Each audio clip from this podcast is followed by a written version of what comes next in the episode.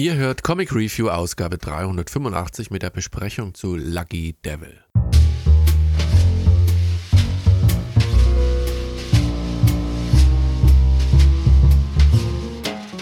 Hallo und herzlich willkommen zu einer neuen Ausgabe von Comic Review. Diesmal geht es um Lucky Devil, geschrieben von Colin Bunn. Und wer jetzt aufpasst, irgendwie habe ich einen Run. Ähm, die letzten drei oder waren es sogar vier, ich bin mir gar nicht sicher. Letzten drei definitiv waren jedenfalls von Colin Bunn, war nicht mehr beabsichtigt. Dabei sieht man aber auch gleichzeitig die Vielfalt und die Wandlungsfähigkeit dieses Autors. Äh, Parasomnia hatte ich besprochen, Basilisk und nun eben Lucky Devil. Das Artwork ist von Frank Galan, der Letterer ist El Torres und das Cover ist von Franck Chalin.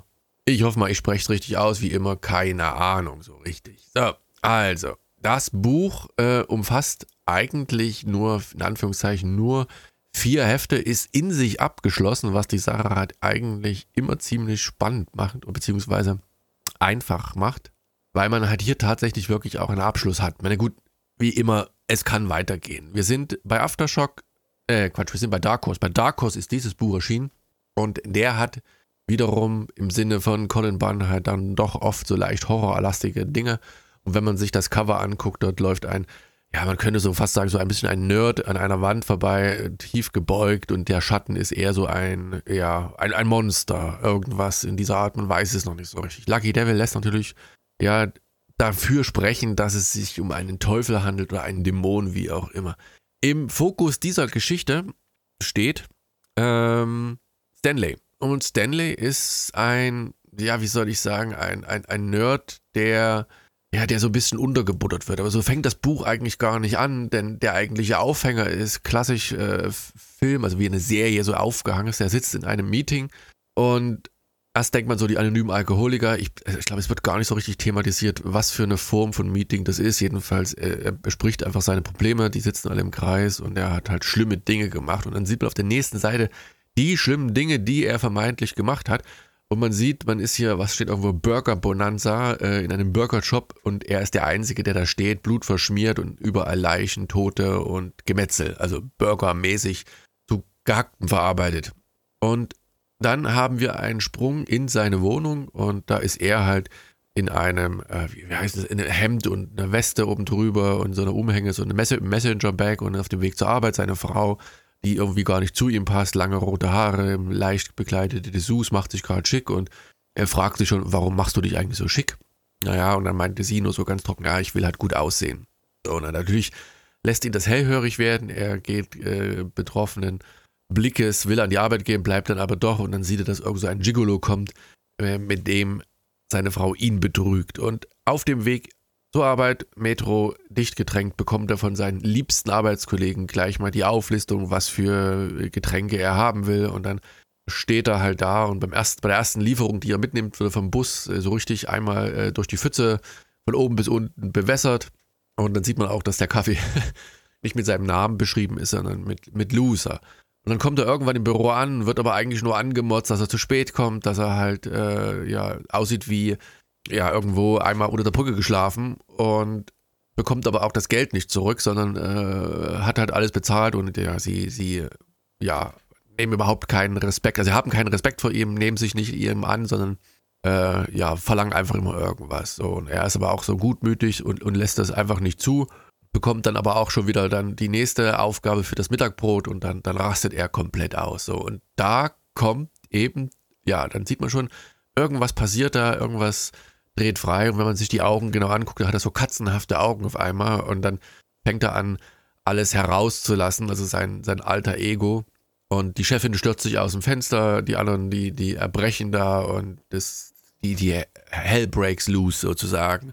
Und er läuft und ist sich dessen bewusst, dass er halt plötzlich dominiert und halt auch die Möglichkeit hat, eben seine Ängste und seine Frustration irgendwie auszulassen. Nur ist das halt immer so, ja, Dämonen, Höllenmäßig. Äh, da sieht man in der, äh, in der U-Bahn, wie dann plötzlich so eine Tür mit, mit, äh, mit Zähnen einen halbiert und er läuft und läuft und läuft und macht sich halt, ähm, ja, macht sich Luft seinem Ärger.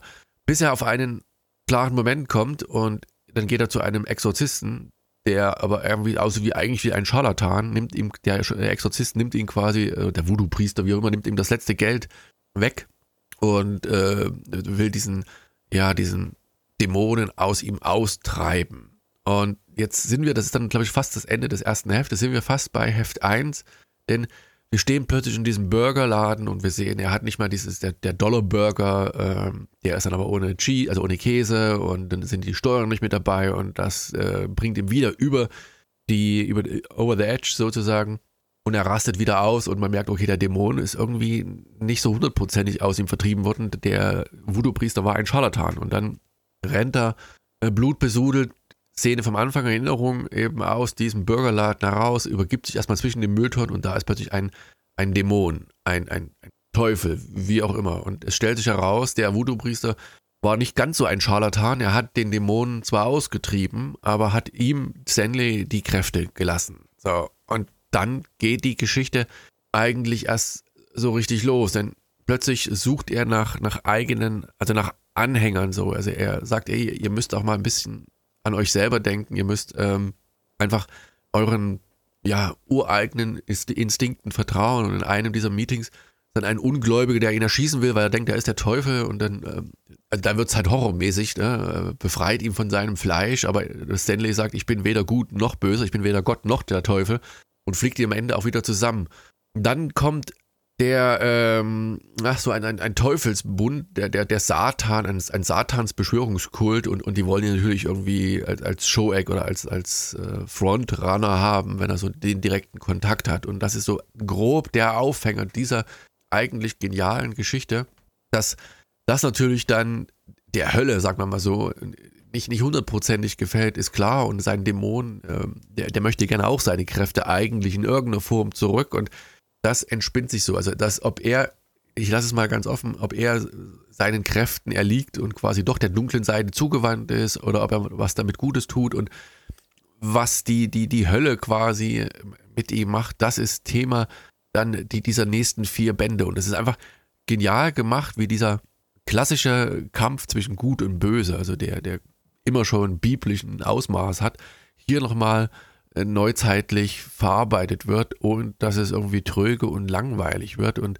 Stanley ist so ein, ein liebenswerter Charakter, der am Anfang eben eher so der, der, der Unscheinbare ist, der von allen untergebuttert wird und der sich dann trotzdem widersetzt und wehrt und eben seine eigene Kraft, in dem Fall die dämonischen Kräfte freisetzt, aber ohne, was halt in der Realität oft passiert, wenn jemand, der so pausenlos untergebuttert wurde, plötzlich dann doch äh, Macht bekommt, diese zu missbrauchen. Das macht die Sache so interessant. Und dann, er hat ein, eine, ein, eine Gruppe, also ja, das sind nicht Groupies und keine Peer, also so einfach, er hat eine Gruppe um sich geschart, die, die gleich denken wie er. Er hat eine Freundin, die er findet, nicht die alte. Äh, und sie versuchen halt irgendwie über die Runden zu kommen. Und gleichzeitig ist aber auch in diesem Satanskult äh, mit involviert, um da halt irgendwie Geld zu sammeln. Und da sieht man auch so diese, diese Kritikpunkt, also nicht das klassische, dass jetzt äh, die Kirche oder Gott missbraucht wird, um Gelder zu sammeln, sondern das sind halt dann welche, die äh, die Satan verehren und, und da halt große Summen an Geld äh, zur Verfügung stellen.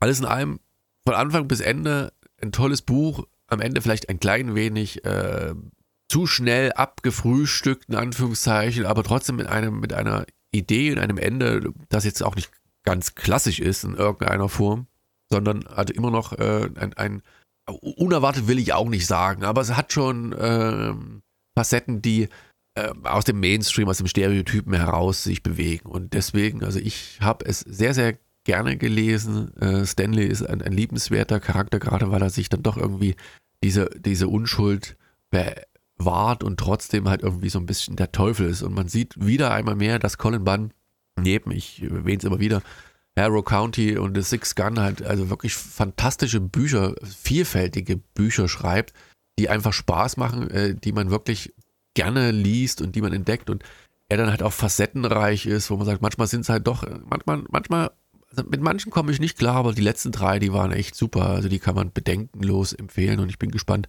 ähm, was als nächstes quasi mir unter die Finger kommt von ihm. Äh, so viel sei verraten. Der nächste Comic Review wird es definitiv nicht sein. Ähm, aber ähm, wie gesagt, ich behalte ihn auf dem Radar und, und gucke halt immer mal, was er alles so zu bieten hat.